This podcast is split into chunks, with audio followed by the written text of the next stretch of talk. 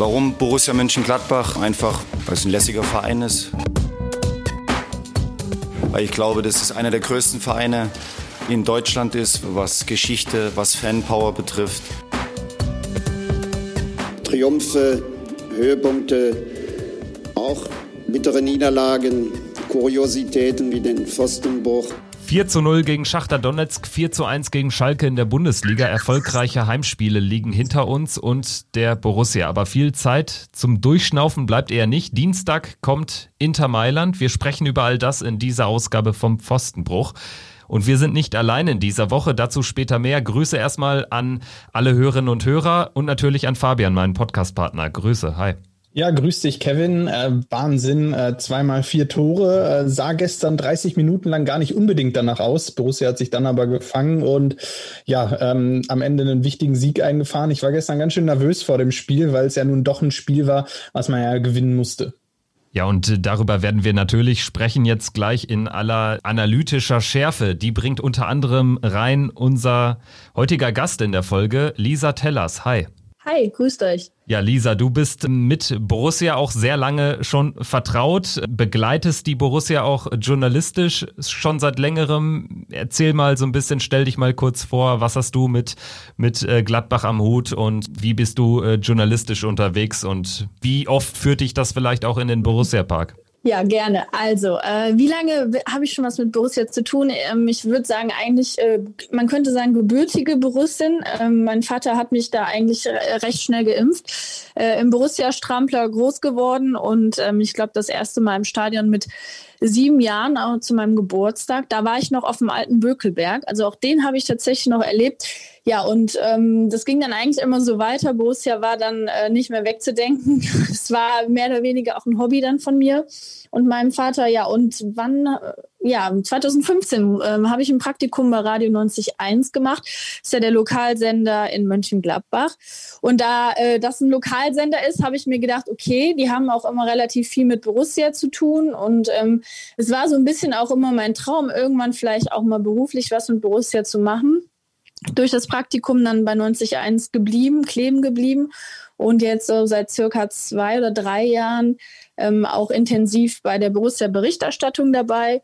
Also Vorberichte, Nachberichte, Champions League Reisen, nee, beziehungsweise Europa League Reisen gemacht. Champions League Reisen ja leider dieses Jahr nicht, aber so auch immer relativ mittendrin statt nur dabei und ja, seit ein paar Monaten leider auch nicht mehr so oft im Stadion. Also das letzte Mal war gegen Real Madrid und davor gegen Köln das Derby. Also da war eine ganz schön lange Durch, äh, Durststrecke dabei. Wie läuft das bei euch in der, in der Lokalredaktion vom Radiosender? Also habt ihr dann immer jemanden im Stadion und wechselt dann so durch oder wie muss ich mir das vorstellen von den Akkreditierungen? Mm, also hauptsächlich im Stadion ist eigentlich immer der Kommentator, also der das Spiel dann auch bei uns live kommentiert der ist immer akkreditiert und eigentlich war es auch immer so, dass halt ein Reporter immer akkreditiert ist. Das war dann entweder immer ich oder meine Kollegin, die äh, Petra Koch. Und wir haben dann immer nach den Spielen vor allen Dingen auch die Stimmen eingeholt äh, in der Mixzone, die es ja jetzt mittlerweile auch nicht mehr gibt. Dadurch hat sich unser Job auch so ein bisschen erübrigt, muss man leider sagen. Und ja, wir haben dann halt auch immer die Nachberichte gemacht äh, nach den Spielen oder eben auch die Vorberichte dann. Ja, und dadurch, dass halt äh, aktuell das halt ziemlich minimalistisch abläuft im Stadion, also so wenig Reporter und Journalisten wie möglich da sein sollen, sind wir dann auch so ein bisschen ähm, ja, ausgegrenzt, sag ich mal.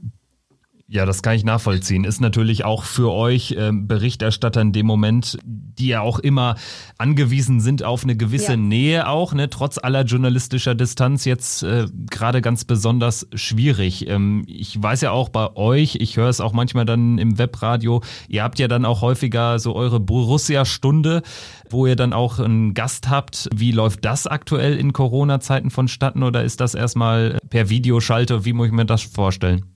Ja, äh, ist tatsächlich auch äh, aktuell ein bisschen auf Eis gelegt. Also normalerweise haben wir immer ja in regelmäßigen Abständen, so vier bis sechs Wochen, immer diese Borussia Hautnah-Sendung, dass wir dann eine Stunde einen Borussia-Akteur bei uns in der Sendung live haben. Das letzte Mal, dass jemand bei uns war live, war Max Eberl. Das war dann Ende der letzten Saison. Ähm, und seitdem war tatsächlich auch bei uns im Studio niemand mehr. Das hat natürlich auch was mit Corona zu tun und dass äh, ja auch die Spieler ein bisschen geschützt werden aktuell, dass halt auch nicht mehr wirklich viele Interviews face to face und auf das, äh, dann eher auf Distanz stattfinden. Dann haben wir auch mal ausprobiert, äh, zum Beispiel per Insta Live dann Interviews zu machen. Das habe ich dann mal mit Christoph Kramer gemacht. Aber das ist im Moment wohl irgendwie auch ja noch so ein bisschen in der Schwebe, haben wir überlegt, ob wir das wieder einführen sollen. Und da sind wir noch so ein bisschen in der Diskussion ähm, mit Borussia, aber nicht Diskussion, weil sie es nicht wollen, sondern eher, weil die Zeit natürlich fehlt. Man sieht ja den Spielplan. Eigentlich haben wir immer mittwochs unsere Borussia Hautnah-Sendung und da sind dann meistens die Champions League-Spiele. Also es ist auch terminlich im Moment echt schwierig, da irgendwie ja ein Datum zu finden, wo man dann nochmal mit einem der Borussia-Spieler irgendwie sprechen kann. Ja, ich äh, würde sagen, wir werden auf jeden Fall im weiteren Verlauf der Folge noch einiges über dich und deine Arbeit erfahren. Dann auch ähm, in Person von Dobby, der noch so ein paar spezielle Dobby-Fragen stellen wird. So viel ähm, sei schon mal garantiert. Ähm, gehen wir doch jetzt vielleicht äh, in die Aktualität rein. Wir nehmen auf am Sonntagnachmittag nach dem 4-1-Erfolg gegen Schalke am gestrigen Abend. Souveräner Sieg nach anfänglichen Startschwierigkeiten. Erstmal, wo hast du das Spiel gesehen? Ganz äh, gemütlich auf der Couch oder, oder wie? Wie war's? Ja, tatsächlich auf der Couch. Und ich muss sagen, ähm, vielleicht auch nochmal dazu was. Ich muss sagen, ich schaue im Moment lieber die Spiele auf der Couch als im Stadion. Das letzte Mal war ich ja gegen Real Madrid da und es hat mir überhaupt gar nicht gefallen. Also da muss ich sagen, auch wenn das auf der Couch mit den Geisterspielen auch echt nicht der Hit ist, äh, habe ich da irgendwie trotzdem mehr dann noch so ein bisschen Feeling. Ich weiß nicht, ob es dann der Kommentator ist, aber ich habe es tatsächlich auf der Couch geschaut und ähm, fühle mich da irgendwie dann doch ein bisschen mehr mitgenommen. Äh, ich kann dir nicht genau sagen, woran es liegt, aber irgendwie hat man immer das Gefühl, wenn man im Stadion ist, man guckt irgendwie ein Trainingsspiel sich an, auch gegen Real Madrid. Und deswegen, äh, ja, bevorzuge ich dann aktuell tatsächlich die Couch und äh, muss sagen, ich habe die ersten 30 Minuten ein bisschen geschwitzt, aber danach ging es dann tatsächlich. Ja, das ging mir auch so. Das ging mir auch so. Ähm, Fabian, ähm, wir hatten jetzt auch schon kurz geschrieben und du hattest auch ganz klar gesagt, das waren schwache erste 30 Minuten. Ja, ähm, man hatte ja das Gefühl, wo ist die Borussia, die gegen Donetsk äh, auf dem Platz stand. Und ähm, es fehlte so ein bisschen die, die Aggressivität, so ein bisschen, ähm, es war einfach alles ein bisschen fahrig. Es war nicht so, wie man Borussia jetzt auch in, insbesondere in den Champions League-Auftritten davor gesehen hat. Äh, man hatte wieder das Gefühl, dass Borussia äh, ein bisschen Aufbaugegner spielt, äh, schwache Schalker etwas stärker macht und schwache Schalker auch ähm, ja, zu Selbstvertrauen bringt, indem sie auch einige Situationen der Schalker zugelassen haben. Und ähm, ja, da ging es mir ganz genauso wie dir, Lisa. Ähm, da habe ich auch geschwitzt. Ähm, ja, auch natürlich zu Hause auf der Couch. Ähm, es ist, äh, ja, es war kein, auf jeden Fall kein leichtes Spiel und ich hatte auch ein wenig, ein wenig Sorge, dass das Ganze nach hinten losgehen könnte, auch wenn hm. Borussia natürlich nach 15 Minuten in Führung gegangen ist. Und ich muss sagen, tatsächlich, als ich die Statistik davor gehört habe, dass der letzte Sieg von Schalke gegen Borussia Mönchengladbach war, dachte ich, das ist eigentlich jetzt wieder ein typischer Fall für Borussia Mönchengladbach, dass wir jetzt der Gegner sind, äh, der Schalke den ersten Sieg mal wieder beschert. Also irgendwie passte, hätte das an dem Tag auch irgendwie gepasst. Leider ja. aber, ja. aber wir konnten es ja nochmal abwenden. Von daher, ähm, ja, aber das war auch nur möglich, weil Borussia sich dann wieder gesteigert hat. Ähm, ab der 30. Minute, ähm, ja, nachdem Borussia dann mit äh, 2-1 in Führung gegangen ist, um, da wird es dann deutlich besser. Also man muss ja wirklich sagen, wir hatten in der ersten Halbzeit schon Probleme mit den Schalkern auch, die, die zwar wenig Qualität haben, aktuell vor allen Dingen, aber viel Herz zumindest ins äh, Spiel reinbringen konnten. Also das hat mir aus, äh, würde, würde ich jetzt ähm, als Schalke argumentieren, dann würde ich das erstmal ja auf die Positivliste schreiben im Nachgang dieser Partie, weil, weil sie wirklich so ein bisschen diese Schalker Malocha-Qualität schon reinbringen konnten. Aber, und das ist das gute Zeichen für, für uns, für Borussia, ähm, dass das eben dann aktuell nicht ausreicht gegen eine Mannschaft wie unsere. Also so würde ich es vielleicht ein bisschen zusammenfassen in der ersten Halbzeit, denn im Prinzip in den ersten 30 Minuten kann das Spiel natürlich auch voll kippen, wenn Marc Uth den Freistoß reinhaut da fehlte nicht viel, dann geht Schalke 2-1 mhm. in Führung und dann kriegen die natürlich noch mehr Vertrauen. Man hat ja wirklich gemerkt, dass sie irgendwie vielleicht auch bedingt durch dieses reinigende Gewitter mit diversen Suspendierungen unter der Woche und dann äh, selbst durch dieses 0-1 noch nicht voll in Schwimmen geraten sind. Sie haben danach noch Vertrauen gehabt, machen auch das 1-1 und das ähm, also erfolgreiche Momente in so einem Spiel, die bringen natürlich, die können ja im Extremfall eine ganze Saison wenden. Auf jeden Fall. Ähm, wenn wir vielleicht mal kurz auf die, auf die Gründe auch eingehen, woran es gelegen hat. Ähm, äh, vielleicht der erste Faktor erstmal ähm, die Aufstellung auch von Borussia. Ähm, einige Veränderungen im Vergleich zum Donetsk-Spiel. Ich weiß nicht, ähm, Kevin, wir hatten uns mal kurz drüber unterhalten, haben, sind auch davon ausgegangen, dass es ja zwei, drei Veränderungen geben wird. Äh, Lisa, wie hast du dann die Aufstellung wahrgenommen, als du sie gestern gesehen hast? Also ich hätte tatsächlich damit gerechnet, dass mehr vorne im Sturm noch äh, durchgewechselt wird. Ich war tatsächlich ein bisschen überrascht, dass gerade hinten in der Abwehr dann so ein bisschen rotiert wurde. Deswegen, ich glaube, das waren auch so ein bisschen die Gründe. Es hat Marco Rose ja auch nach dem Spiel gesagt, die, die Wechsel, dass es ein bisschen unruhig nach hinten war. Ähm, ich meine, auf Toni Janschke ist eigentlich immer Verlass, wenn er spielt. Da habe ich eigentlich nie so Bauchschmerzen. Aber klar, ein Stevie Liner, ne, der so ein bisschen auch diese Aggressivität reinbringt, äh, der hat so ein bisschen mir gefehlt am Anfang auch, der einfach mal dazwischen grätscht und ähm, ja, Oskar Wendt links, ähm, ja, ich sag mal so, er ist eigentlich, er bringt eigentlich immer seine Leistung, aber manchmal auch einen Schwachpunkt. Also ich fand gerade dann über außen hat man gemerkt, dass dann da doch ein bisschen rotiert wurde. Das war vielleicht auch ein bisschen der Grund dafür, dass es am Anfang so ein bisschen in die andere Richtung ging. Ja, also außen hätte ich eh noch angesprochen. Lazaro, finde ich, hat äh, ein bisschen was zugelassen, sagen wir so. Äh, Stefan Leiner, merkt man schon, ist doch ein bisschen besser noch integriert, gerade auf dieser Position, wo er ja auch jemand ist, der wirklich auch im, im vergangenen Jahr trotz Europapokal quasi gar nicht rausrotiert wurde. Jetzt hat man natürlich mit Lazaro eine Option. Ähm, von dem man sich äh, auch viel erhofft, der auch schon in Ansätzen richtig gute Leistungen gezeigt hat. Aber ich glaube, äh, das kann natürlich auch gefährlich sein, weil gerade Lazaro, weil du jetzt auch die Außen ansprichst, ist auch noch krasser als Wendt jemand, der auch ähm, schnell mal überlaufen werden kann, alleine, weil ja. er schon so einen Offensivdrang hat. Das denke ich auch. Äh, das ist mir auch aufgefallen. Ich glaube auch, dass es normal ist. Ich, er hat ja noch gar kein Spiel für Borussia jetzt gemacht in der neuen Saison nach der Verletzung auch dass es normal ist, dass er wahrscheinlich ein bisschen reinfinden muss. Wenn ich mal zurückdenke, auch ein Stevie Leiner hat schon einige Spiele gebraucht, ehe der mal äh, in unserem System und bei Borussia angekommen ist. Da dachte ich am Anfang auch, hm, ob der jetzt so wirklich äh, passt für Borussia. Ich glaube, dass er einfach auch noch ein bisschen Zeit braucht und natürlich offensiv mehr Drang hat als jetzt ein Stevie Leiner und dadurch natürlich auch schon mal schnell überlaufen wird und es dann über Außen echt gefährlich werden kann. Dennoch glaube ich, dass es richtig war, dass man ihn jetzt auch mal spielen lässt, dass er auch reinkommt, äh, dass wir da auch wirklich mal einen Ersatz für Stevie Liner haben, der ja wirklich jedes Spiel äh, durchgemacht hat in der letzten Saison. Also Hut ab auf jeden Fall. Ja, am Ende waren es dann natürlich äh, Leiner, Benzebaini, äh, Nico Elvedi, die gefehlt haben. Nico Elvedi hinten, um das vielleicht nochmal kurz zu, kurz zu komplettieren. Jetzt komplett geschont in dem Spiel gestern, komplett geschont für Dienstag, für seine schwere Aufgabe, seine persönlich schwere Aufgabe gegen Romelu Lukaku zu mhm. spielen, gegen Inter Mailand. Äh, hoffen wir, dass die, äh, dieser, dieser Schontag für ihn äh, dann was bewirkt hat und dass er äh, Lukaku dann äh, auch ordentlich was entgegenzusetzen hat am Dienstag und der äh, dagegen Elvedi keine, keine Stier sieht. Ähm, ansonsten, ja, Dennis Zakaria war wieder von Anfang an dabei. Ähm, schneller als wir es in der letzten Folge prognostiziert haben, Kevin.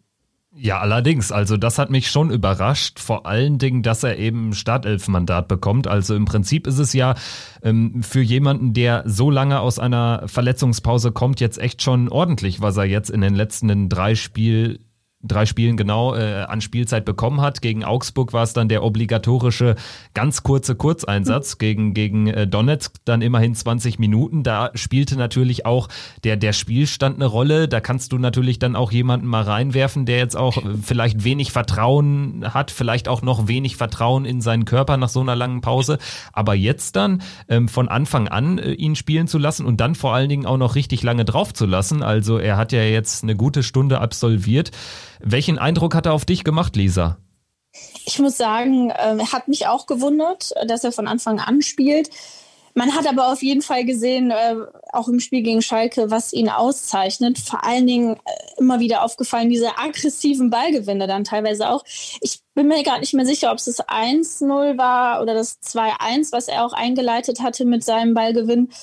Was ähm, 1-0, glaube ich. 1-0. Genau, wo er, wo er ne? diese Krake gemacht hat. Typischen genau. Zakaria-Move.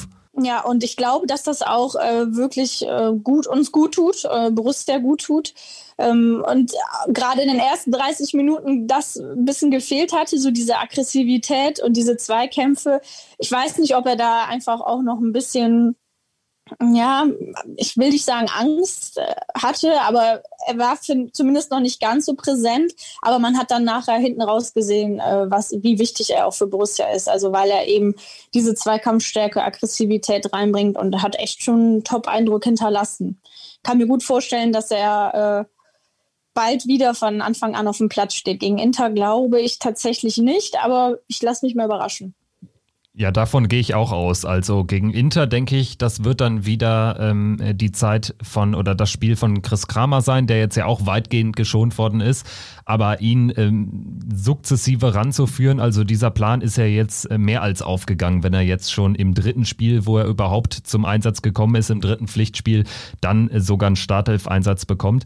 Äh, Fabian, vielleicht ähm, von Zakaria zu einem, der auch zuletzt gefehlt hat, zwar nicht ganz so lange, Gott sei Dank, Alassane Player der aber schon einer ist, ähm, auch wenn man jetzt äh, fernab der Borussia mal schaut, also für einen Corona-Positiven ist der sehr, sehr schnell wieder in Fahrt gekommen. Also der hat ja auch wirklich eine gute, eine sehr spritzige Leistung gebracht.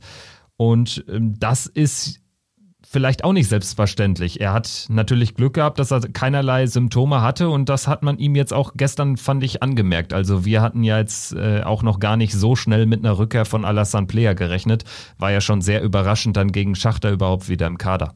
Genau, aber natürlich äh, vollkommen richtig. Äh, natürlich, nachdem er gegen Schachter im Kader war, war natürlich absehbar, dass seine Quarantänezeit auch relativ kurz war.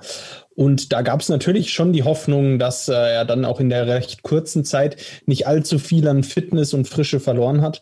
Und ähm, ich denke, das hat man jetzt gestern gesehen, dass er ähm, nach wie vor noch gut dabei ist, dass er eben keine Verletzungspause oder Zwangspause von drei, vier Wochen hatte, äh, sondern dann eben nur äh, in Anführungsstrichen knappe zehn Tage raus war. Ähm, ja, hoffentlich hat er, vielleicht hat er einen großen Garten, wo er, ähm, wo er ordentlich Laufübungen machen konnte. Äh, demnach, ähm, ja, gestern gut gespielt. Äh, wir hatten eben ja das, äh, die Situation schon angesprochen. Dennis Zakaria mit einem klasse Zweikampf gegen Marc Uth holt den Ball. Äh, Player dann in der der gleichen Situation ähm, mit einem tollen Pass äh, auf äh, Breel Embolo. Embolo, der zunächst an Renault scheitert, ja, und dann äh, Florian Neuhaus, auch ja das 1-0 folgerichtig. Ähm, aus äh, knapp 15 Metern durch ja, fünf Schalker eigentlich hindurch.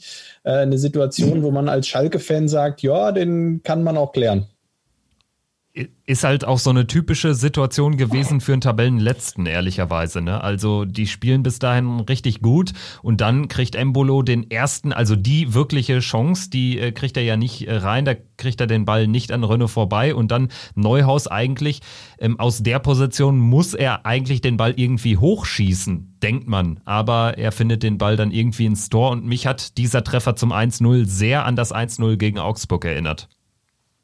Ja, ähm, auf jeden Fall. Das war ähnlich. Mich hat es auch daran erinnert, nicht nur weil Florian Neuhaus wieder der Torschütze war, sondern weil er in ähnlicher Position auch wieder an den Ball gekommen ist. Ähm, ja, nachdem zunächst äh, Embolo am Torwart gescheitert ist. Es war auch wieder relativ am Anfang, nicht in der fünften, sondern in der 15. Minute. Und ähm, ja, ich hatte da äh, auch wieder dieses Déjà-vu ähm, Augsburg ja, habe gedacht, hoffentlich kriegen sie heute nicht wieder das 1-1, haben sie dann aber doch. Ähm, ja, äh, es war am Ende ein Gastgeschenk von äh, Tikus Tyram, äh, der mhm. äh, völlig unbedrängt ähm, da Marc Uth ins Spiel bringt. Ähm, Lisa, wie hast du die Situation gesehen? Ja, hab, hat mich gewundert, dass er diesen Pass spielt. Das war sehr unglücklich, ähm, total unbedrängt auch eigentlich diesen Fehlpass spielt. Vielleicht auch ein bisschen sinnbildlich für diese ersten 30 Minuten irgendwie nicht so ganz äh, wach, nicht so ganz da auf dem Spielfeld, vielleicht mental nicht so ganz ähm, fit, dass er diesen Fehlpass da spielt. Also Ja, ich man muss sagen, der Pass dann äh, zum Tor, der dann zum Tor geführt hat, der war einfach gut, der war gut gespielt. Da kann man dann wahrscheinlich auch wenig noch verteidigen. Aber der Fehlpass von Tyram, der war, sagen wir mal, Kategorie unnötig. Definitiv, der war vollkommen unnötig. Vor allen Dingen aus Bedrängnis in die Zentrale zurückspielen ist halt immer schwierig. Also wenn, dann muss da wirklich ähm, der Pass, der Pass äh, messerscharf kommen, aber äh, so ist es dann natürlich für Schalke auch nur noch ein guter Pass. Ja, das war ein sehr guter Pass, aber es ist eben dann auch nicht mehr als das gewesen und ein guter Abschluss, der dann auch aus Schalke-Sicht gepasst hat. Ähm, danach aber hatten wir ja eben auch schon angesprochen, das 2-1 kam dann auch für unsere Begriffe zum sehr guten Zeitpunkt. Äh, kurz davor eben Ut mit diesem Pfostenfreistoß, dann Oskar Wendt mit dem zweiten Treffer im zweiten Spiel nacheinander. Äh, das wiederum war so ein typisches Oskar Wendt-Tor. Also wenn er ein Tor hm. schießt, dann eigentlich so. Also nicht wie gegen, gegen Donetsk äh, den Freistoß. So ein Ding hat er ja vorher, glaube ich, noch nicht gemacht. Aber irgendwie gefühlt, wenn ich Oskar Wendt ähm, so über seine linke Seite in den Strafraum reinspritzen sehe, dann wird schon häufig gefährlich. Er hat dann meistens einen relativ kompromisslosen Abschluss, finde ich. Ja, das hat er. Ähm, man muss ja fast sagen, äh, das ist ja wieder der neue alte Oscar Wendt. Ähm, ich finde, man hat es eine Zeit lang gar nicht gesehen und jetzt äh, gerade nach der Verpflichtung von Rami Benzebaini auch letztes Jahr dann ähm, immer weiter ins Hintertreffen geraten. Ich fand, da hat er oft äh, eine recht unglückliche Figur gemacht, wenn er dann gespielt hat und äh, da hat man sich schnell Rami Benzebaini zurückgewünscht.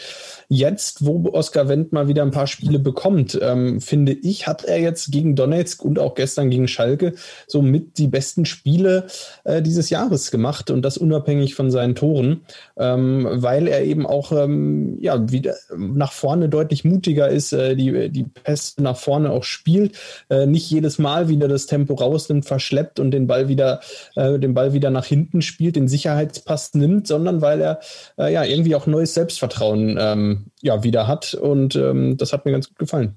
Ja, und danach war das Spiel eben ein komplett anderes. Schalke hatte dann auch irgendwie gefühlt von Minute zu Minute an Zutrauen, an Selbstvertrauen, an ja, an dem wenigen Selbstvertrauen, was sie hatten, dann auch verloren. Und in der, in der zweiten Halbzeit hat sich dann ganz klar die Qualität durchgesetzt.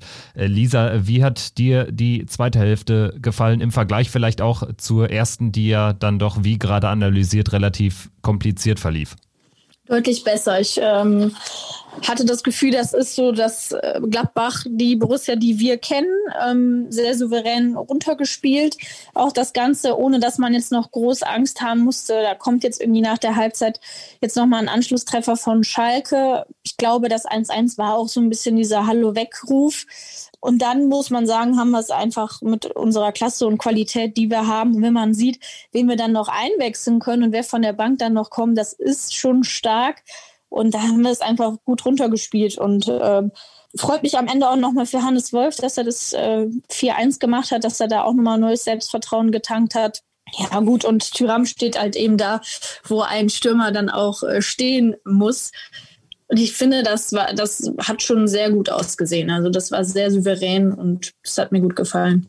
Ja, zumal am Ende das 4-1, glaube ich, auch das vollkommen richtige Ergebnis ist. Also ich glaube, eine, eine noch höhere Klatsche hätte vor allen Dingen diesen oder wäre den ersten 30 Minuten von Schalke auch nicht gerecht geworden, aber im zweiten Durchgang war das schon ein Klassenunterschied. Also die Schalker Offensivabteilung hing völlig in der Luft für meine Begriffe. Ich habe selten so ja. schlechte Flanken gesehen wie die von äh, dem Ludewig. Also das konnten wir alles sehr, sehr simpel wegverteidigen. Und ich glaube auch, wenn man über 90 Minuten diese Partie betrachtet, man hat klar gewonnen, soll erfüllt und man hat vor allen Dingen auch echt Kräfte sparen können, weil gerade in der zweiten Halbzeit selbst ein Matthias Ginter, der jetzt anders als Elvedi eben keine Pause bekommen hat und auch ein absoluter Vielspieler ist, dann auch die ganzen äh, Länderspieleinsätze ähm, äh, mitgemacht hat für Deutschland, der hat ja sich wirklich weitgehend entspannen können. Ja, das stimmt allerdings. Ähm ja, es war so ein bisschen gegen Donetsk ja auch schon, hatte man ja auch das Gefühl, dass äh, so ein bisschen ja, Entspannung, äh, Entspannung möglich war in der zweiten Halbzeit. Ähm, ja, zwischenzeitlich wurde es dann irgendwann mal, dachte ich, jetzt wird es aber mal Zeit, dass sie das 4-1 machen. Dann damit war der Deckel ja dann am Ende auch drauf. Zuvor ist es natürlich immer so ein bisschen eine heikle Nummer. Also du weißt, du hast eigentlich alles im Griff, führst 3-1 Nichtsdestotrotz, wenn du dann in der 80. Minute eben das 3 zu 2 kassierst, dann ähm, ist der Sieg eben doch auf Messerschneide und äh, du äh, fängst vielleicht nochmal doch wieder an nachzudenken, äh, doch nochmal an zu schwimmen. Von daher war das wichtig und gut, dass äh, Hannes Wolf dann das 4-1 macht. Und ich denke, ansonsten war diese zweite Halbzeit auch nicht der Rede wert. Das war dann das, was wir uns, glaube ich, gestern alle erhofft haben. Und ähm, ja, dieser Pflichtsieg, ich glaube, da sind auch allen gestern ein paar Steine vom Herzen gefallen, besonders nach diesen anderen, nach diesen ersten Heimauftritten in, in dieser Bundesliga-Saison, auch gegen den FC Augsburg, konnte man gestern ein Stück weit Wiedergutmachung ähm, betreiben. Ja, Lisa, also wir ähm, haben jetzt auch in den vergangenen Wochen natürlich die diversen Heim 1 zu 1 hier analysiert und äh, waren jeweils echt ja, sauer ist vielleicht auch das falsche Wort, aber einfach enttäuscht. enttäuscht. Genau, enttäuscht. Ähm, wenn wir vielleicht mal dieses größere Bild malen, neun Spiele in der Bundesliga, also quasi ein Viertel der Saison ist jetzt absolviert, ging auch jetzt äh, verdammt fix. 15 Punkte sind es äh, für Borussia. Das heißt, in der Tabelle Platz 7, die üblichen Verdächtigen sind vorne plus Union, kann man ja so sagen. Und dann gibt's mhm. auch schon eine kleine Lücke. Aber wie bewertest du bislang Borussias Lage in der Bundesliga, bevor wir im Nachgang natürlich noch auf die Champions League zu sprechen kommen? Mhm. Also ich glaube, dass man die Champions League auch ein bisschen mit reinnehmen muss. Ich muss sagen, ich hatte vor der ähm, Saison ein bisschen Bedenken.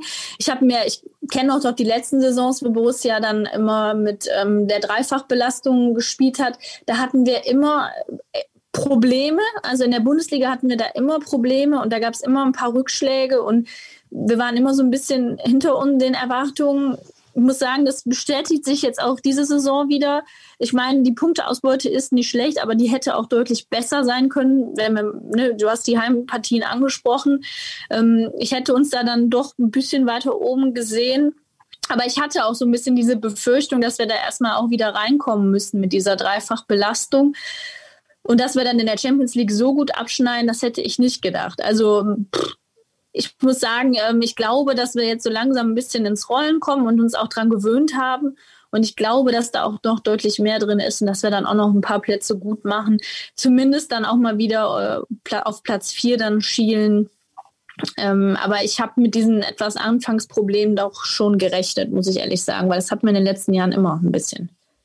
Fabian, wie ist dein Eindruck? Wir haben jetzt ja auch äh, in den vergangenen Folgen, wie erwähnt, immer mal wieder auf die Tabelle geschaut, beziehungsweise auf die Punktebilanz, wollen aber natürlich diese etwas ähm, größere Folge, analytischere Folge äh, auch dafür nutzen, um so einen kleinen ähm, Status quo mal zu entwerfen. Also, wo siehst du uns da gerade?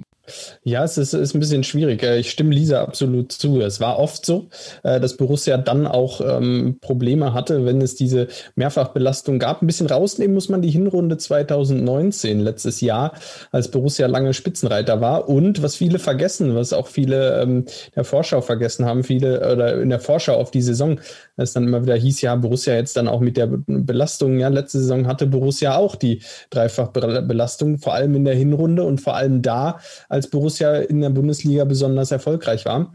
Ähm, das war so ein bisschen die einzige Ausnahme. Ansonsten absolut. Ähm, jetzt hat Borussia klasse Spiele gemacht in der Champions League. Ähm, man muss dazu sagen, in der Bundesliga, die Gegner, wenn man sie sich anschaut, äh, das waren dann am Ende Wolfsburg und Union zu Hause, wo man doch durchaus auch enttäuscht über die Unentschieden war. Äh, jetzt nach neun Spielen muss man das Ganze vielleicht nochmal ein bisschen anders bewerten. Wolfsburg nach wie vor ungeschlagen. Und äh, Union steht auch vor Borussia. Und ähm, am Ende, wenn wir auf die Tabelle schauen, dann haben wir mit äh, Leipzig, Leverkusen, Union, Wolfsburg, Dortmund äh, doch gegen äh, sechs Teams schon gespielt die vor uns stehen. Es sind dann nur die Bayern, die vor uns stehen, die wir, die Borussia noch nicht bespielt hat. Und äh, wenn man das dann wieder so ein wenig einordnet, ähm, dann muss man sagen, sind die 15 Punkte äh, ja noch noch nicht wirklich gut, aber sie sind in Ordnung und sie sind ein, ein Anknüpfungspunkt, wo man sagt, gut, jetzt haben wir noch mal einen Dezember, wo es gegen diese ganzen Mittelklasse-Teams geht, mit Freiburg, mit Hertha, Frankfurt, Hoffenheim, äh, gegen die man dann auch einfach punkten muss, äh, wo man dann noch mal die Chance hat, aus einer okayen Bilanz jetzt nach neun Spielen äh, bis Weihnachten vielleicht doch noch eine sehr gute Bilanz zu machen. Also Wobei es ja auch ziemlich eng ist, wenn ich jetzt mal ne, auf die Tabelle schaue, drei Punkte bis Dortmund. Ähm, sieht auf jeden Fall besser aus, als es sich vielleicht irgendwie anfühlt mit Platz 7. Und ich habe nur ein bisschen Bedenken, nächstes Spiel gegen Freiburg. Ja, da ähm, wie es halt so ist. so ein bisschen die Alarmglocken wieder bei wie, mir. Wie, ne? wie, ähm. wie, es halt so ist in, in Freiburg. Vielleicht wird es ja doch nochmal was. Vielleicht ist es ja dann diesmal tatsächlich das letzte Spiel und vielleicht kann es ja dann doch nochmal klappen im letzten Spiel. Aber Lisa, ich wollte genau das nämlich sagen. Drei Punkte zum Beispiel auf Dortmund. Dortmund hat jetzt schon dreimal verloren, steht da durch diese Niederlagen, vor allen Dingen eben am zweiten Spieltag in Augsburg und jetzt gegen Köln, ähm, eine ja. wahnsinnig unvorhersehbare Niederlage, stehen sie jetzt gar nicht so weit weg von uns. Und dementsprechend würde ich auch sagen, das war gestern zwar für die Tabelle eigentlich irrelevanter Spiel, aber natürlich fürs Dranbleiben. Und ähm, wenn man da irgendwie gestern dann wieder etwas liegen gelassen hätte, dann wäre man eher so ein bisschen im, im oberen Mittelfeld. So ist man jetzt so im unteren Spitzensegment, würde ich sagen. Und wenn man Union rausrechnet, dann sind es eigentlich wirklich wieder genau die Mannschaften, die man da eigentlich erwarten kann. Wolfsburg ist dann aber auch für meine Begriffe immer noch mit so einem leichten Fragezeichen versehen, weil ähm, ja, Wolfsburg, glaube ich, auch aktuell einfach ein bisschen davon profitiert, in der Europa League vor der Gruppenphase ausgeschieden zu sein, weil ich glaube, ja. der Kader ist einfach nicht so breit wie der Kader von ähm, Gladbach, von Dortmund, Leverkusen, Leipzig oder Bayern. Ja, ähm, das tun sie mit Sicherheit. Ähm, der VfL Wolfsburg machen das ja ganz gut. Äh, sie sind ja auch ganz okay in die Saison gestartet. Defensiv sehr kompakt, äh, offensiv am Anfang mit Problemen. Jetzt schießen sie aber trotzdem fünf Tore gegen Bremen, äh, steigern sich da und ähm, ja, ähm, Borussia ist dran. Das ist keine Frage. Und äh, das ist, glaube ich, das Wichtigste. Ich glaube, das ist auch das wichtigste Signal in die kommenden Wochen. Ähm, das muss man mitnehmen und einfach ähm, sich das, äh, das bewusst machen, dass, dass man dran ist. Ähm, und dann können wir nochmal ein Fazit ziehen, wenn dann Mitte Januar auch äh, die ersten 17 Spiele gespielt sind und dann sehen wir, wo Borussia dann steht. Dann hat jeder die gleichen Gegner einmal gehabt und dann haben wir auch ein viel, viel klareres Bild der Tabelle. Und äh, ja, ich bin sehr gespannt. Ich hoffe, dass Borussia noch den einen oder anderen Punkt holen kann. Jo, und Lisa, du hast ja eben schon gesagt, äh, so richtig singulär bewerten kann man es ja gar nicht, ohne auf die äh, Champions League zu sprechen zu kommen. Letztes Jahr hatten wir auch die Doppelbelastung, da hatten Fabian natürlich recht, aber wir haben dafür europäisch jetzt nicht gerade Bäume ausgerissen. Das sieht Richtig. dieses Jahr komplett anders aus. Acht, Spiel, äh, acht Punkte aus vier Spielen gegen sehr namhafte Gegner. Und die Frage an dich, kannst du es schon realisieren, dass Gladbach da jetzt äh, in zwei Tagen ins Achtelfinale der Champions League einziehen kann? Nein, tatsächlich nicht. Ich hätte vorher nicht damit gerechnet. Ähm, hab gehofft, dass wir vielleicht den dritten Platz irgendwie erreichen ähm, in den Spielen dann gegen Schachtja, dass wir da dann uns den dritten Platz sichern, dass wir jetzt oben auf Platz 1 stehen. Da hätte ich tatsächlich ähm, nicht mit gerechnet. Ich kann es auch nicht wirklich äh, realisieren und so ganz erklären kann man es sich auch nicht, dass man gegen Schachtja vor allen Dingen diese zwei Spiele da so klar gewinnt. Und äh, wenn man dann noch das Spiel gegen Real und Inter nimmt, wo man am Ende sogar enttäuscht darüber ist, dass man nur unentschieden spielt. Ähm, das hätte uns jemand, glaube ich, vorher sagen sollen und wir hätten es gerne genommen. Aber so wirklich, ähm, nö, kann man es nicht realisieren und auch irgendwie nicht so ganz greifen, woran das jetzt unbedingt festzumachen ist. Aber ja, es freut mich natürlich sehr. Ja, die, die Champions League Borussia ist auf jeden Fall dieses Jahr eine, eine ziemlich starke Borussia. Vielleicht eine der, ja, der stärksten äh, ja, Phasen von mhm. Borussia oder äh, Auftritte auch von Borussia, die wir, ich glaube, du bist ja ungefähr so lange jetzt mit der Borussia verbunden wie wir beide, wie Kevin und ich, ähm, ja. in der Phase gesehen haben. Ich meine, es gab da Zeiten, äh, wo man äh, zweite Liga gespielt hat, auch Zeiten, äh, in der ich eher ähm, glaube ich, eine Regionalliga unterschrieben hätte. Ähm, also wenn mich, glaube ich, so 2009, 2010 jemand gefragt hätte, wo siehst du Borussia 2020, dann hätte ich gesagt, eher in der Regionalliga West als im Champions League Achtelfinale. Das äh, muss ich ganz klar gestehen. Und heute sieht es aber eher nach Champions League Achtelfinale aus. Und ähm, ja, wir haben, Kevin und ich, wir haben vorher ja auch die Champions League-Gruppe analysiert. Wir sind auf knapp ähm, ja, meine Prognose war acht Punkte. Ich glaube, Kevins lag auch ungefähr in dem Dreh für alle Spiele. Und wir haben gesagt, acht Punkte, das sollte für Platz drei reichen. Äh, jetzt hat Borussia die acht Punkte schon nach vier Spielen, hat alles in der Hand und ähm, geht schon fast als leichter Favorit ins Heimspiel gegen Inter. Wie geht man denn damit um? Fragst du mich? Ja, ich frage ich frag dich jetzt einfach mal. Äh, was sagst du, wie geht man damit um? Wie ja. geht Borussia damit um? Das ist ja eine völlig absurde Situation. Ja, absolut absurd. Ähm, es ist natürlich auch irgendwie eine gefährliche Situation, dass man halt da steht, wo man jetzt steht, weil man dann äh, so ein bisschen vielleicht auch, ähm, ich will nicht sagen, dass man einen Gang runterschaltet, aber dass man vielleicht mit dem Kopf nicht so ganz dabei ist, dass man vielleicht auch ein bisschen abhebt. Aber ich glaube, dass Marco Rose ähm, die Jungs auch immer gut auf den Boden der Tatsachen wieder zurückholt, es ja auch schon angekündigt hat, ähm, dass Inter wahrscheinlich mit sehr viel Wut in, im Bauch jetzt zu uns kommt. Die stehen auch mit dem Rücken zur Wand. Wie geht man damit um? Ähm, ich würde sagen, dass man einfach versucht, ein ähnliches Spiel wie schon gegen Inter ähm, in in Italien auch zu Hause spielt, dass man sich da nicht verrückt machen lässt, dass man hinten vor allen Dingen erstmal sicher steht und von mir aus auch gerne auf das Unentschieden geht, weil das würde uns ja schon reichen. Und ich glaube, dass wir auch gegen Inter durchaus die Chance haben, das Spiel zu gewinnen, gerade wenn es ein Heimspiel ist. Aber ich glaube, wir, wir tun gut daran, da erstmal mh, mm, nicht so sofort wie wild äh, nach vorne zu stürmen und anzulaufen, sondern erstmal das Ganze ruhig anzugehen. Und ich glaube, dass wir dann durchaus eine Chance haben, wenn nicht sogar einen Punkt oder drei Punkte mitzunehmen. Ja, und ein Punkt könnte ja auch schon reichen. Und zwar dann, wenn Donetsk gegen Real, die spielen ja schon im frühen Spiel 1855, wenn Donetsk gegen Real nicht gewinnt, reicht Borussia definitiv ein Unentschieden. Allerdings, das hatten wir jetzt auch im Nachgang an das äh, Donetsk-Spiel schon angesprochen hier im Pfostenbruch. Und zwar ist die Tabelle ja auch ein bisschen trügerisch. Inter ist sechs Punkte weg. Wir haben ein bombastisches Torverhältnis von plus zehn, aber am Ende entscheidet nun mal bei Punktgleichheit in der Champions League der direkte Vergleich.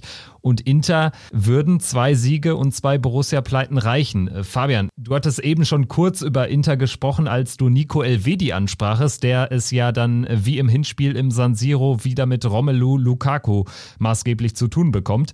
Immer mal wieder ist Inter am Schwächeln. Jetzt haben sie aber 3-0 gegen ein starkes Sassuolo gewonnen am Wochenende. So ein bisschen ist die Mannschaft eine Wundertüte, oder? Ja, so ein bisschen sind sie dieses Jahr auf jeden Fall eine Wundertüte. Ähm, sie sind natürlich auch stark abhängig von Romelu Lukaku. Das Spiel ist genau auf ihn zugeschnitten. Es ist auch darauf zugeschnitten, dass sie, ähm, äh, dass äh, Romelu Lukaku auch für Lautaro Martinez äh, immer wieder Räume frei macht ähm, da vorne den Ball erstmal festmacht, bewegt und ähm, dann, äh, ja, dann, dann sehen sie. Also es ist so ein bisschen so, naja, wir stehen erstmal hinten stabil und vorne hilft Romelu Lukaku.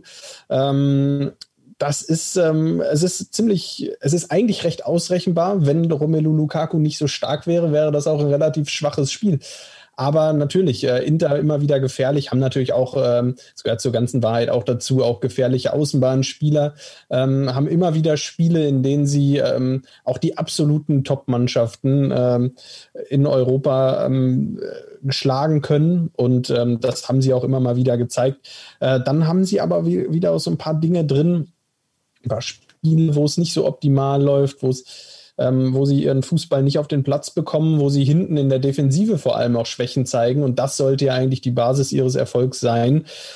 Ja, und das ist die Chance für Borussia, ganz klar. Also ähm, Inter wird, äh, wird das Spiel machen müssen. Inter steht unter Druck. Inter muss das Spiel gewinnen, wenn sie noch eine Chance haben wollen. Sie haben die Chance. Demnach ähm, ist der Druck auf jeden Fall da für Inter. Ähm, für Borussia können sich aber daraus gute Chancen auch nach vorne ergeben. Im Hinspiel war das ja auch schon der Fall. Ähm, da haben sie ja auch dann nach Kontersituationen die zwei, drei Chancen bekommen. Im Rückspiel könnten es vielleicht die ein oder andere Chance mehr werden. Borussia ist jetzt etwas stärker, etwas gefestigter. Äh, natürlich mit mehr Selbstvertrauen ausgestattet nach den Spielen äh, gegen Real, nach den beiden Spielen gegen Donetsk. Und äh, man weiß, dass Borussia äh, zu Hause zu allem in der Lage ist. Und ich blicke dem Spiel erstmal grundsätzlich optimistisch entgegen. Lisa, wenn wir vielleicht nochmal auf Inter zu sprechen kommen, die ja im Hinspiel eigentlich 60 Minuten lang die klar überlegende Mannschaft waren ja. gegen Borussia. Nichtsdestotrotz, danach hatte Borussia dann sogar den, den Sieg ähm, auf dem Fuß, äh, letztendlich nach diesem Zaubertor von Jonas Hofmann, nach diesem Wahnsinnspass dort aus äh, dem Mittelfeld. Ähm, was für Rückschlüsse kann man vielleicht aus dem Hinspiel ziehen? Ähm, wo glaubst du, kann Borussia Inter am ehesten wehtun oder über welche Mannschaftsteile? Ich glaube gerade, das hat auch das Hinspiel gezeigt, dass äh, wenn Borussia schnell spielt, diese direkten Pässe, auch wie du gesagt hast, ich glaube von Neuhaus auf äh, Hofmann war dieser Weltklasse-Pass, wenn du halt diese Pässe spielst in diese Schnittstelle und Gladbach dann äh, auch sogar eine Überzahl ist, dass du dann extrem Inter wehtun kannst. Also das heißt ein schnelles Umschaltspiel, ein schnelles Konterspiel, was wir durchaus mit unseren Spielern sehr gut beherrschen und was sich da auch schon angedeutet hat, was sich aber auch vor allen Dingen auch gegen Real Madrid auch schon angedeutet hat, dass wenn es schnell geht, dass wir dann auch äh, Real Madrid wehtut, wehtun können und das können wir dann definitiv auch Inter Mailand. Deshalb glaube ich, dass man gerade durch diese schnellen Angriffe und über die Außen dann vielleicht auch Inter da extrem wehtun kann. Also durchaus mal gerne Inter Mailand kommen lassen und dann schnelle Ballgewinne ähm, und dann ab nach vorne, so wie aus guten alten Zeiten man das von der Fohlenelf auch irgendwie kennt. Ja, man hat ja auch das Gefühl, finde ich, in dieser Champions League-Saison, gerade bei den namhaften Gegnern, wo wir uns dann so gut präsentieren, dass äh, das der Mannschaft vielleicht sogar noch ein bisschen besser liegt. Also wenn es dann eben nicht gegen eine destruktiv agierende Mannschaft geht, sondern wenn man im Prinzip ja auch so ein bisschen ähm, ja über das Konterspiel zum Erfolg kommen kann, über, über ähm, wenige Kontakte nach vorne kommen kann. Vielleicht ist genau das eine Chance gegen Inter jetzt am Dienstagabend ab 21 Uhr. Fabian, äh, wenn wir schon mal weiterschauen, ich bin da eigentlich kein großer Freund von, jetzt schon zu sagen, ah, hier, äh, da könnte äh, was ganz Großes entstehen und vielleicht stehen wir in drei Tagen schon ähm, als Achtelfinalist der Champions League fest. Aber natürlich macht, kann man sich davon nicht freimachen, auch schon mal ein bisschen weiter zu spinnen. Das machen ja Fußballfans eigentlich generell, dass man auch ein bisschen träumt. Und du hast ähm, jetzt schon mal geschaut, wer denn mögliche Gegner sind im Achtelfinale. Also ähm, hau mal einen raus. Ja, ich habe mir, hab mir die Lage in der Champions League natürlich immer ganz genau angeschaut. Ähm, ja, ähm, schauen wir jetzt erstmal das Spiel gegen Inter an. Äh, wenn wir grundsätzlich da optimistisch sind, Borussia hat da nichts zu verlieren. Das ist vielleicht das, das Positivste überhaupt an dem Spiel, dass Borussia ähm, ja da nichts, nichts zu verlieren hat, nichts mehr verlieren kann. Ähm, wenn wir vor allem mal darauf schauen, ähm, nach aktuellem Stand, wenn Borussia es dann aber nur irgendwie auf Platz zwei schaffen würde, ähm, aktuell könnte man es dann natürlich mit dem eigenen Gruppensieger nicht zu tun bekommen. Ähm, dann ähm, wären da immer noch äh, Dortmund und Bayern, die man auch im Achtelfinale nicht bekommen kann. Ja, und dann hätten wir da fünf Teams aktuell, die auf Platz eins stehen. Und das sind natürlich die ganz großen Namen des europäischen Fußballs. Viermal England und einmal Spanien, Barcelona, Manchester United, Manchester City, Liverpool und äh, der FC Chelsea. Ja, Lisa, was wäre dein Favorit? Ich hatte es eigentlich bei der Auslosung schon gehofft, dass wir auf Liverpool treffen. Das wäre für mich äh, nochmal so ein Traumlos, äh, ein Spiel, was ich unbedingt eigentlich mal sehen wollen würde.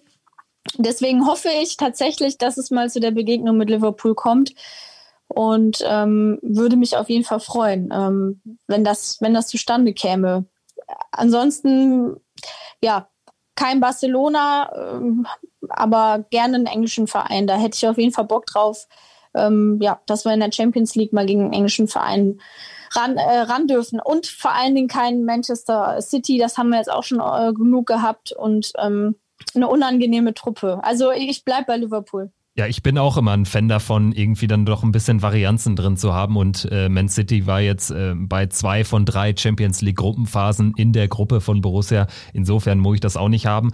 Aber Stand jetzt sind wir ja sogar Gruppenerster. Also dann gäbe es ja nochmal ganz andere Möglichkeiten in einem Achtelfinale. Wir hoffen auf jeden Fall, dass wir das im Nachgang an äh, das Spiel gegen Inter Mailand weiter thematisieren können. Dann vielleicht auch äh, schon mit Fakten untermauern können, weil Borussia zu dem Zeitpunkt dann schon fix war weiter ist. Das ist so unser Wunsch für die nächste Woche. Dann würde ich sagen, wir haben jetzt einen Haken gemacht hinter äh, die Lage der Liga, hinter die Champions League und wie wir es dann einmal im Monat auch machen, schauen wir natürlich auch, was so in den U-Mannschaften geht von Borussia. Das ist aber jetzt eigentlich ganz, ganz schnell erzählt, Fabian. Ähm, die U23 im Mittelfeld hat jetzt ähm, ja nicht ganz so gut gepunktet in der Regionalliga West. Die U19 spielt gar nicht seit dem neuen Lockdown. Klär uns mal auf, was habe ich sonst vergessen? Ja, die U19 nach wie vor nur zwei Spiele in diesem, in diesem Jahr. Äh, der Jugendfußball natürlich auch stark von der Corona-Pandemie jetzt getroffen, von, von den Beschränkungen. Die U23, die ja selber einige Fälle zu beklagen hatte und ähm, einige ähm, Wochen dann auch pausieren musste, hat jetzt äh, nach, der, nach der Pause, nachdem es dann wieder weiterging, seitdem fünf Spiele absolviert, fünf Punkte geholt. Ja, steht aktuell im Mittelfeld, gestern immerhin ein 0 zu 0 gegen äh, Fortuna Köln erkämpft. Ähm, sicherlich ein ein Ergebnis, mit dem man gut leben kann. Da vielleicht nochmal erwähnenswert, dass mit Jordan Bayer und Andreas Paulsen auch zwei Spieler in der Startformation standen, die durchaus auch ähm, bei der ersten Mannschaft unter Vertrag stehen. Jordan Bayer, den viele vielleicht noch, doch dann das eine oder andere Mal häufiger ähm, auch bei der ersten Mannschaft dieses Jahr gesehen hätten. Und Andreas Paulsen, über den hatten wir ja auch schon kurz gesprochen, als er dann ähm, am ähm, ja, unter der Woche gegen Donetsk äh, das erste Mal wieder im Kader der Profis auch stand.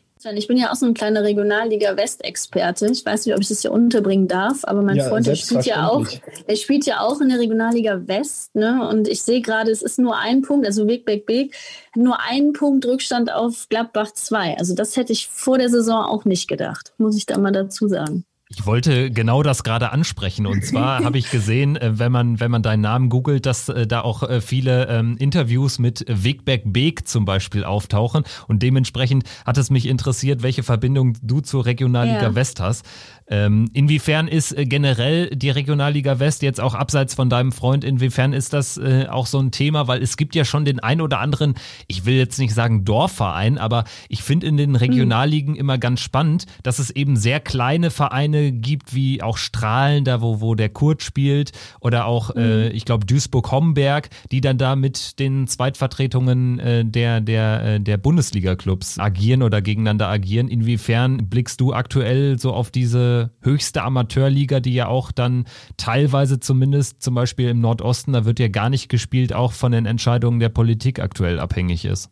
Ja, also ich muss sagen, die Regionalliga West finde ich tatsächlich auch die attraktivste von allen Regionalligen, wenn man mal sieht, was für namhafte ähm, Mannschaften da spielen. Ne? Allein jetzt mit Rot-Weiß äh, Essen, jetzt Münster als Absteiger. Du hast ähm, Oberhausen, Alemannia Aachen. Also wenn man die Namen hört, das ist schon ein Wahnsinn. Ähm, ich finde aber immer super interessant, die Regionalliga West, weil, wie du sagst, es tummeln sich halt eigentlich Profivereine und dann halt auch diese Dorfvereine. Da gehört Weg, Weg, Weg auch dazu, die das alles nicht als Profis machen. Das ist schon interessant und ich mag so diesen Fußball. Also ich gucke mir gerne die Spiele an, weil es irgendwie noch so ein bisschen dieser alte Fußball ist, den man natürlich in der Bundesliga, zweite Liga, dritte Liga irgendwie nicht mehr so hat, wo man ja auch viele, dann auch viele Fans sagen, es ist nicht mehr mein Fußball, aber Regionalliga West, das ist irgendwie noch Fußball und deswegen äh, schaue ich das schon sehr gerne und ähm, ist natürlich im Moment schwierig. Ich hätte nicht gedacht, dass die Regionalliga West weiterspielt. Bin jetzt aber auch nicht unbedingt ein Befürworter davon. Allerdings, ich habe eben die Namen angesprochen, wenn du halt so Vereine wie Rot-Weiß Essen und so hast, die das wirklich als Profis machen und davon auch abhängig sind, dass weitergespielt wird, dann kann man es auch durchaus verstehen. Ja, genau, darauf zielte meine Frage auch ab, weil, weil ich habe auch den Eindruck, dass es super schwer ist, sich da eine ähm, finale Meinung zu bilden. Du hast eben nämlich Vereine, wie du ansprichst, die komplett unter Profibedingungen arbeiten und dann hast du eben Vereine, für die wirklich ähm, ja der der Samstag oder der Sonntag ähm, vor vor eigenen Fans, äh, vor vielleicht dann auch noch Gästefans, wenn irgendwie Alemannia Aachen kommt oder Rot-Weiß Essen der wirklich äh, unfassbar oder essentiell wichtig ist dann auch für, für die heimischen Kassen. Ne? Also Stichwort äh, TV-Geld ist da ja, ja nicht existent fast. Nee, und das ist auch das, was ich ähm, nicht so gut finde, gerade ähm, ich sag mal zum Beispiel für Big Big Big, wenn da so, so Spiele wie gegen Alemannia Aachen, da kommen dann eigentlich 1000, 2000 Fans auch ins Stadion. Das fehlt natürlich auch. Und ich finde es auch ein bisschen risikoreich, weil viele gehen natürlich auch arbeiten. Und wenn das dann dieser ganze Spielbetrieb weitergeführt wird, also es sind unglaublich viele Kontakte, die dadurch auch zustande kommen. Ähm, also ich bin ehrlich gesagt nicht ein Befürworter davon, dass weiter gespielt wird, weil eigentlich viele Vereine auch auf die Zuschauereinnahmen ähm, ja, die sind davon abhängig und dass man es jetzt so durchdrückt irgendwie. Die anderen Regionalligen haben sich auch dafür entschieden, erstmal zu unterbrechen, was ich glaube ich auch sinnvoller finde. So, jetzt haben wir schon einiges auch über dich erfahren. Wir werden gleich noch ein bisschen mehr erfahren, denn äh, Dobby, wie eben angekündigt, hat ein paar Fragen vorbereitet. Ähm, erstmal gibt's jetzt noch Dobbys Meinung zur aktuellen Lage, also nicht nur zum Spiel gegen Schalke, sondern eingebunden in die ganzen Champions League-Wochen. Wir hören erstmal rein und dann gibt's die speziellen Dobby-Fragen für dich. Dop, dop, Dobby, dop, dop, Dobby, Dobby, dop, dop, dop, Dobby, dop, dop, Dobby, Dobby, dop, dop, dop, Dobby, dop, dop, Dobby, Dobby, dop, dop, dop, Dobby, dop, dop. Was für eine interessante Konstellation bisher, wie man sieht. Ja, jetzt anscheinend sind wir doch wieder richtig auch zu Hause in der Bundesliga angekommen. Obwohl ich sagen muss, gegen Schalke ja beim 4 zu 1 Sieg in der ersten Halbzeit, wir haben zwar das 1-0 gemacht, aber die ersten, ja, 20 Minuten kamen wir nicht so ins Spiel und Schalke hat auch verdient den Ausgleich sofort gemacht. Zum Glück haben wir aber dann immer versucht weiter, was ja unsere Mentalität ist, nach vorne zu spielen. Und auch äh, sind dann dadurch auch vor der Halbzeit noch belohnt worden und mit 2 zu 1 in die Kabine gegangen. Sonst hätte das vielleicht auch ganz anders klappen können, aber in der zweiten Halbzeit hat man doch echt die Qualität gesehen, die wir haben. Und auch gegenüber verunsicherter Schalker, wo man sagen muss, dass sie nachher mit 4 zu 1 absolut verdient und auch von der Höhe in Ordnung war. Für mich Spieler des Spiels gegen Schalke war für mich Florian Neuhaus. Der ist so stark, der Junge. Wenn der jetzt noch ein bisschen, ja, seine, seine, manchmal seine, seine Fehler, seine Fehlpässe abstellt, ich glaube, da haben wir noch richtig viel Freude an den Jungen. Ja, mit Blick jetzt muss man sehen, Anschluss nach oben auf jeden Fall. War auch geil, dass Dortmund da verloren hat gegen, gegen unseren komischen Nachbarn da aus, aus Oelle. Aber besonders freue ich mich natürlich verdammt normal auf den Dienstag gegen Büchsenwurf Mailand mit Blick auf die ganzen Corona-Verluste durch die, durch die Einnahmen, fehlende Einnahmen.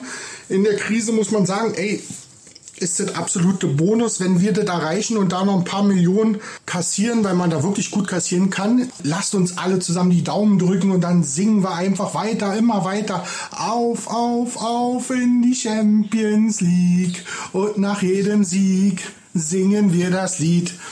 Ich hoffe, wir können das alle am Dienstag singen, ey. Das wäre so geil, wenn wir in die Endrunde kommen. Im Achtelfinale. Hammer, das hat uns keiner zugetraut. In diesem Sinne wünsche ich allen Zuhörern vom Pfostenbruch einen wunderschönen Start in die Woche. Haut rein und Daumen drücken, Daumen drücken für Dienstag. Ja, Lisa, wie du vielleicht schon äh, den Ausführungen von Dobby entnehmen konntest, es ist nicht gerade seine Stärke, sich sehr kurz zu fassen. Dementsprechend erwartet dich jetzt keine Hot-Button-Runde bei den Fragen. Aber ich hoffe, du bist trotzdem bereit. Ich hoffe es. Ich bin bereit, ja. Alles klar, dann drücke ich mal die erste Frage ab. Äh, zur Erklärung, ich äh, spiele die Fragen jetzt hier über meine Cardwall ab, ähm, da Dobby es leider nicht äh, schaffen konnte, in diesen Zoom-Call äh, zu gelangen. Warum auch immer, es gab da technische Schwierigkeiten, aber Dobby ist quasi virtuell bei uns und jetzt gibt's die erste Frage. Dobbys Aufgabe, den Gast natürlich versuchen immer vorzustellen. Dann spielen wir das mal jetzt mit Lisa Tellers runter. Lisa Tellers, Radiomoderatorin, wie ihr schon mitbekommen habt, bei 90.1 München Gladbach. Und sie ist aber auch in der Sportschau aktiv. Ja, Lisa, dazu auch gleich die erste Frage schon mal, bevor ich nachher weitergehe. Was genau machst du denn bei der Sportschau? Bei der Sportschau bin ich hauptsächlich in der Redaktion tätig, das heißt für die Sportschau-Sendung am Samstag und am Sonntag.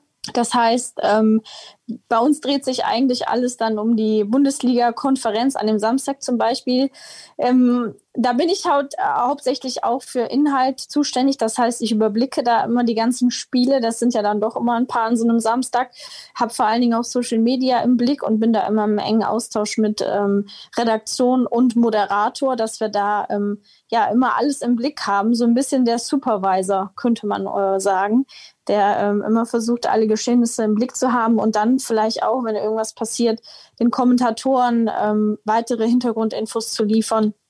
Ja, also Supervisor trifft es vielleicht ganz gut. Inwiefern ähm, spielt die aktuelle Lage da eine Rolle? Also bist du auch irgendwie im Homeoffice oder geht das nicht? Äh, bei uns, nee, in, äh, in Köln, äh, in Köln wird die Sportschau produziert. Beim WDR läuft das tatsächlich nicht im Homeoffice. Ich bin da noch vor Ort. Es ist natürlich auch alles ein bisschen reduziert worden. Also viele Kollegen sind im Homeoffice, allerdings die Samstagssendung oder auch die Sonntagssendung, das geht nicht wirklich gut äh, aus dem Homeoffice. Ähm, ich sitze jetzt zum Beispiel auch in einem anderen Raum, in einem größeren Raum mit Maskenpflicht und allem. Ähm, ansonsten relativ normal, würde ich sagen, wie sonst auch. Halt eben die üblichen Sachen wie jetzt Maskenpflicht oder auch mit Trennwänden wird da gearbeitet. Alles klar, dann hören wir jetzt mal in die zweite Frage rein. Und ich weiß wirklich nicht, was Dobby fragen wird. Also ich drücke hier einfach blind auf den Knopf.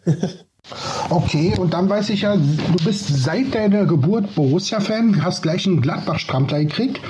Und ich glaube, von uns dreien bist du, Lisa, sogar die, die, die am längsten Mitglied ist. Du hast, glaube ich, bis seit der Geburt auch Mitglied bei Gladbach. Warst das erste Mal mit fünf, sechs Jahren im Stadion auf dem Bökelberg. Jetzt dazu die Frage, was genau, kannst du dich erinnern, was war das Schönste da am Bökelberg, was dir im Gedächtnis geblieben sind, was Jahre geprägt hat? Ja, also ich war äh, mit sieben Jahren das erste Mal auf dem Bökelberg, also noch recht jung. Ich hatte immer die äh, wunderbare Jever-Kappe auf und mein Ari van Lent Trikot an. Ich muss sagen, ich habe ähm, generell schlechte äh, Erinnerungen und kann mich immer sehr schlecht an irgendwas zurückerinnern. Aber ähm, an was ich mich immer ganz gerne zurückerinnere, ähm, am Bökelberg war immer so ein, so ein Zelt, wo sich nach dem Spiel dann auch immer die Spieler, Verantwortliche da auch manche Sponsoren äh, getroffen haben. Und weil ich ähm, anscheinend als Mädchen äh, auch so ein bisschen den Süß, äh, Süß, Süßigkeitsfaktor hört sich komisch an. Äh, auf jeden Fall fanden mich, glaube ich, immer alle ganz äh, süß und dann durfte ich da auch mal mit ins Zelt rein und ähm, habe dann auch immer engen Kontakt zu den damaligen Spielern gehabt. Unter anderem zum Beispiel auch zu Toni Polzer, der da verantwortlich noch war bei Borussia und der hat mich immer Zuckerschneckchen genannt. Ganz begeistert von mir. Das ist ja sensationell. Auch, äh, ja, und auf dem Arm von Igor Demo habe ich auch äh, oft gehangen und habe mit ihm auch Fotos. Also das war so, das waren noch so die guten alten Zeiten. Da war das alles auch noch ein bisschen nahbarer.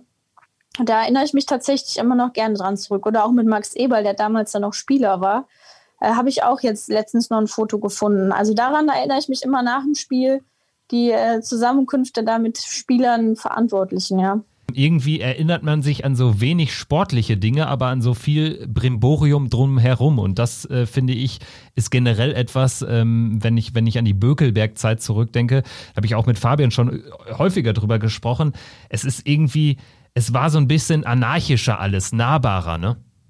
Voll. Also, ähm, das, äh, daran nenne ich mich auch immer gerne zurück. Und das war auch an der Anfangszeit im Borussia Park noch so ein auch noch. Ähm, aber es ist natürlich echt immer so ein bisschen als auf der Strecke geblieben und verloren gegangen. Also, dass du da, dass die Spieler da halt frei rumliefen, zum Beispiel äh, auf dem Gelände oder auch danach in diesem Zelt, das ist halt heute irgendwie nicht mehr wirklich denkbar. Ne? Und ja, das vermisst man dann doch schon so ein bisschen. Aber das war auch das, was du sagst, das Schöne. Daran erinnert man sich immer an die sportlichen Ereignisse nicht immer unbedingt gerne. Ähm, aber das ist so dieses, ja, wenn man in dieser Zeit äh, Fan geworden ist oder Fan war, dann ist das schon was Schönes. Fabian, äh, Bökelberg, was ist deine erste Verbindung, wenn ich dich jetzt einfach mal ins Blaue hinausfrage?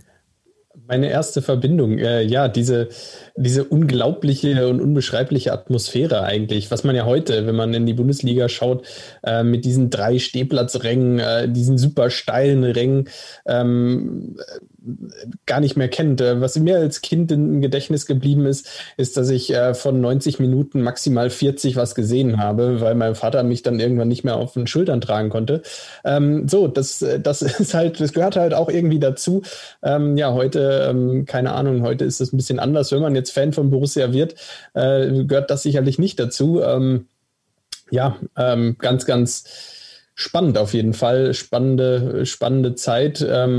Man äh, ist so ein bisschen zwischen, natürlich immer, wenn man zurückdenkt, irgendwie so ein bisschen zwischen Wehmut und ähm, ja, und doch Freude, wie viel auch vorwärts gegangen ist bei Borussia, weil ich glaube, es ist auch allen klar, äh, wäre Borussia am Bökelberg geblieben oder ähm, ja, hätte man kein neues Stadion gebaut, äh, dann weiß man auch heute, dass Borussia äh, mit Sicherheit nicht dastehen würde, würde, wo sie heute steht. Genau, ich denke, da kann man einen Punkt hintermachen und ich würde dann jetzt Dobby und Frage 3 abdrücken. Nun bist du ja auch gebürtige München-Gladbacherin, hast dann ein Praktikum bei Radio 91 gemacht und bist dann ja zum Job geblieben, oder vom, vom Praktikum zum Job. Und man muss sagen, bei dir gleich machst, hast du auch durch deine Liebe zu Borussia auch die Berichterstattung übernommen über, über unsere Fohlen. Und ja, soweit ich weiß, dein Lieblingsort, hast du mal gesagt, zumindest im Sommer und im Frühling, ist bei dir der bunte Garten und was zu empfehlen ist, ist Schloss Reit. Dazu die Frage noch, ja, erzähl mal ein bisschen was über die Orte für die alle, die die Gladbach nicht so gut kennen und die nur die Borussia und den Borussia-Park sozusagen kennen. Mein Lieblingsort ist ja immer, ist eigentlich immer noch der Borussia Park. Das ist so. Ähm, ich muss da jetzt kurz reingrätschen, äh, sonst kriege ich nachher Ärger. Ich bin jetzt tatsächlich nicht gebürtige Mönchengladbacherin, sondern Heinsbergerin. Aber es ist ja quasi fast Mönchengladbach. Es liegt ja direkt an der Grenze und ähm, ja, dann bin ich äh, ja irgendwann auch durch die Arbeit halt immer mehr mit Gladbach vernetzt gewesen und man hört ja auch immer aus Freundeskreisen und von anderen, ah, Gladbach, so hässlich, was will man denn in dieser Stadt? Und oh, da gibt es ja eigentlich nur den Borussia-Park, aber es gibt echt äh, viele schöne Orte, zum Beispiel Schloss Reit oder Schloss Wickrad haben wir ja und Schloss Dieck ist auch direkt in der Nähe. Also es gibt auch viel Grün. Bunter Garten ist also eine, ja mitten in der Stadt sozusagen ein riesiger Garten- oder Parkbereich und ähm, ja, ich, äh, ich würde Ihnen mal empfehlen, schaut euch mal äh, außerhalb vom Borussia Park in München-Gladbach um. Und ihr werdet euch wundern, es gibt doch tatsächlich auch ein paar schöne Ecken in dieser Stadt. Und ähm, man muss nicht immer nur das Schlechte sehen. Ja, ich äh, freue mich auf jeden Fall auf den Tag, wenn ich Mönchengladbach mal wieder richtig erkunden kann, außerhalb der Pandemie, vielleicht mit einem äh, Stadionbesuch versehen. Also ich denke, das ist unser Auftrag, den werden wir wahrnehmen. Und wir hören dann Sehr jetzt, gut. was äh, Dobby außerdem noch so auf der Seele brennt. Was war in Sachen Borussia Mönchengladbach für dich, liebe Lisa, dein bestes, besonderes Erlebnis mit Borussia? Ja, kannst auch gleichzeitig dazu dann noch beantworten, dein interessantestes und aufregendes Interview und vor allen Dingen mit wem und wieso dann direkt er? Okay, viele Fragen. Ich starte mit der ersten. Ich kann es total äh, schlecht beantworten, denn es gibt tatsächlich mehrere Sachen. Ähm, ich glaube, jeder Borussia-Fan wird mir zustimmen, wenn ich sage, dass die, das Relegationsspiel gegen Bochum eins der größten Momente war, auch wenn es nicht sportlich die größten Momente war, aber von den Emotionen und von dem, was im Stadion abging, war das schon Wahnsinn. Ähm, ich kriege da auch immer noch Gänsehaut, wenn ich mir immer, ich kann mir das noch 800 Mal anschauen, äh, wie der Kommentator das dann kommentiert. Und ich kriege jedes Mal Gänsehaut. Und ich muss sagen, ähm, das erste Champions League-Spiel von Borussia, was dann ähm, quasi in der übernächsten Saison war, ähm, das war auch ein Highlight. Da habe hab ich auch tatsächlich Gänsehaut. Alexander Ring war es tatsächlich, der das Tor gemacht hat, 1 zu 0. Und als ich die Champions League-Hymne gehört habe, muss ich sagen, hatte ich auch Gänsehaut. Also es war auch ein toller Moment. Ich muss aber auch sagen, dass die Spiele gegen Bayern München in der jüngsten Vergangenheit auch immer ein Highlight waren, weil wir die ja dann doch das ein oder andere Mal an die Wand gespielt haben. Da gibt es viele tolle Momente. Oder Barcelona im heimischen Borussia Park, auch das ist ein toller Moment gewesen. Also es haben sich tatsächlich ein paar schöne Momente in den vergangenen Jahren dann bei mir eingebrannt. Ähm, und wenn wir aufs Interview gehen oder auf spannende Begegnungen, also ich muss sagen, ähm, dass ich das Interview, ich hatte ein, längeres Interview mit Christoph Kramer, dass mir das immer sehr äh, gut in Erinnerung bleibt, weil ich ihn einfach als Typ total toll finde. Und ähm, Einfach weil er auch manchmal so ein bisschen andersdenkend ist und auch gerne seine Meinung sagt und ähm, auch schon mal eine andere Haltung hat. Das fand ich sehr interessant mit ihm und es hat einfach Spaß gemacht, weil man aus ihm auch mal ein bisschen mehr rauskriegt als ähm, aus den, ich sag mal, Standard-Fußballspielern, der dann oft gerne so Standardantworten gibt. Äh, Christoph Krammer ist da ein bisschen anders und ähm, ja, es war sehr persönlich und auch äh, oft sehr witzig. Also das, das hat mir sehr viel Spaß gemacht und ja, das würde ich jetzt so mal auf die Nummer eins, glaube ich, setzen. Ja, das ist jetzt in unserer Podcast-Historie schon das zweite fette Kompliment an Christoph Kramer. Auch Yannick Sorgatz hat Christoph Kramer ebenso wie du gelobt für äh, die Interviews mit ihm. Ja, Dobby hat noch ein paar mehr Fragen, oder Kevin? Ganz genau, drei sind es noch. Ich mache direkt weiter und drücke ab. Frage 5 von Dobby. Fährst du als Berichterstatterin hin und wieder denn auch mal auswärts zu den Spielen, wenn Borussia spielt? Und wenn du auswärts spielen solltest oder fährst, nicht spielen, wenn du auswärts fährst, ja, wohin würdest du gern mal äh, mit der Borussia oder am liebsten welches Stadion würdest du gerne in, im Angriff nehmen, um Borussia da spielen zu sehen? Ja, also ab und zu fahre ich auch mit äh, zu Auswärtsspielen. Ähm, ich war ja auch in der Europa League unterwegs, war ja auch in Istanbul. Diese Saison wäre ich natürlich, wenn Corona nicht dazwischen gekommen wäre, auch zu dem einen oder anderen Champions League Auswärtsspiel gewesen. Und da hatte ich mir eigentlich ein Spiel ausgemalt. Das habe ich auch schon mal gesagt, gegen Liverpool. Das ist so mein großer Traum, wo ich einmal mit Borussia gerne hinwollen würde also das wäre so das, was ich nochmal erleben möchte. Und ansonsten bin ich auch immer hin und wieder mal mit so Auswärtsspielen äh, gefahren. Aber ja, klar, das würde mich auf jeden Fall mal reizen nach England. Also Istanbul meintest du in der vergangenen Saison, Başakşehir. Genau, in der ja. vergangenen Saison gegen Başakşehir, ja. Okay, das war jetzt auch nicht die, die glorreichste nee. Leistung von Borussia, aber ähm, das sieht ja diese Saison besser aus. Und wir hören mal rein, worauf die nächste Frage abzielt. Sechste Frage, Lisa. Was möchtest du gerne mal berichten über Borussia? Jetzt einfach mal geträumt, wenn du ein bisschen an der Zeit drehen könntest. Was willst du berichten? Was willst du für eine Schlagzeile über Borussia sagen? Borussia Mönchengladbach wird deutscher Meister. Das würde ich tatsächlich gerne mal lesen und ich würde tatsächlich gerne äh, diese Feier in, in Gladbach miterleben ähm, mit allem drum und dran, Autokurse und hast du nicht gesehen. Also wenn ich das irgendwann mal erleben dürfte und könnte, dann ähm, glaube ich, wäre ich ziemlich glücklich. Ich glaube, realistischer wäre vielleicht der DFB-Pokal irgendwann, das sagt Max Eberl ja auch immer, aber die deutsche Meisterschaft, das wäre doch schon ein Highlight.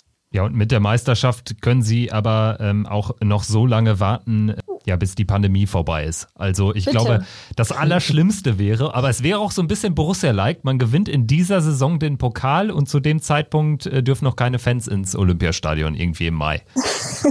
Recht hast du, wäre ein bisschen typisch irgendwie, ne?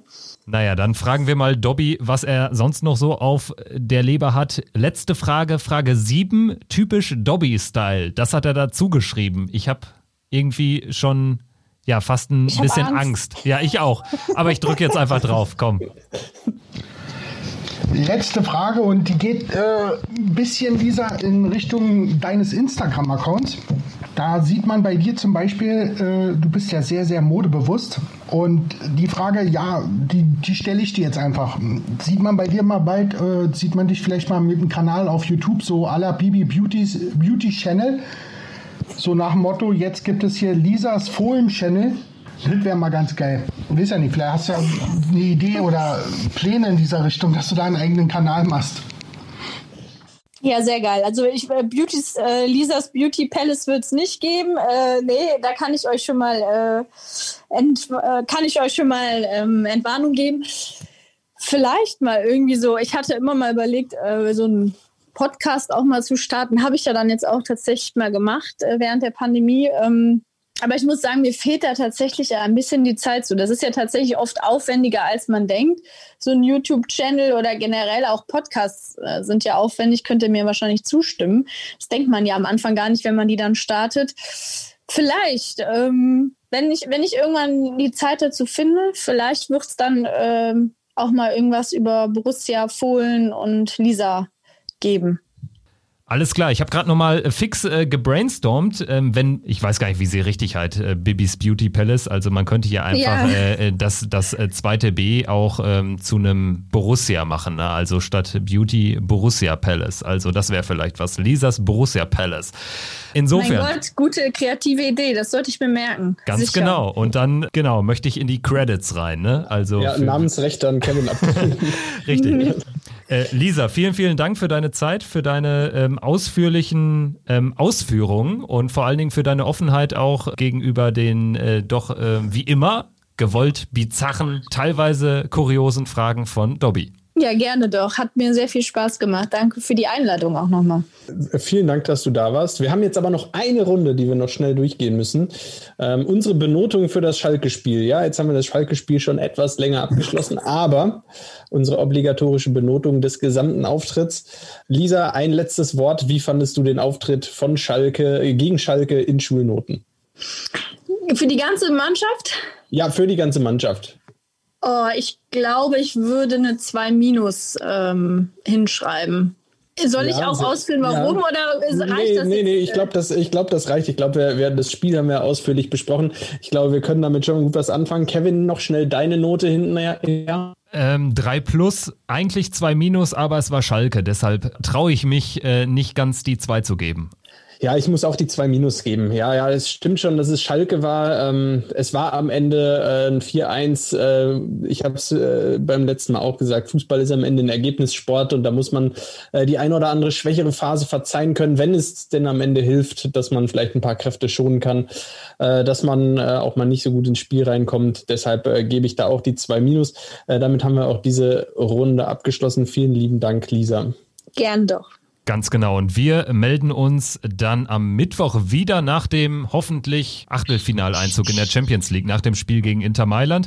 Und äh, dich, Lisa, würden wir gerne ähm, ja, im Lauf der Saison, im Lauf einer dann langen, hoffentlich weiterhin Europapokal-intensiven Rückrunde nochmal begrüßen. Gerne doch. Und war ich, ich war die erste Frau, glaube ich, in eurem Podcast, ne? Äh, ja, Stimmt. ganz wichtig. Ähm, äh, du warst die erste Frau bei uns. Vielen Dank dafür. Ähm, ja, ähm, auch wir ähm, stehen natürlich für Gleichberechtigung, äh, für gerne mehr.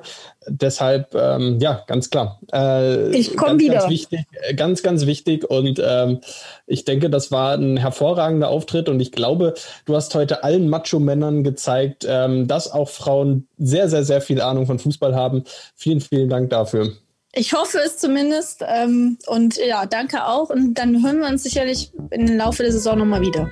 So machen wir es. Bis dahin, gute Zeit, erfolgreiche Zeit und vor allen Dingen viel Gesundheit. Mach's gut. Euch auch. Danke. Bis bald. Ciao. Ciao. So, und das war der Pfostenbruch nach dem 4-1 gegen Schalke. Vielen Dank fürs Zuhören. Wir hören uns nach dem hoffentlich erfolgreichen Spiel gegen Inter. Bis dahin. Ciao. Triumphe, Höhepunkte, auch bittere Niederlagen, Kuriositäten wie den Pfostenbruch.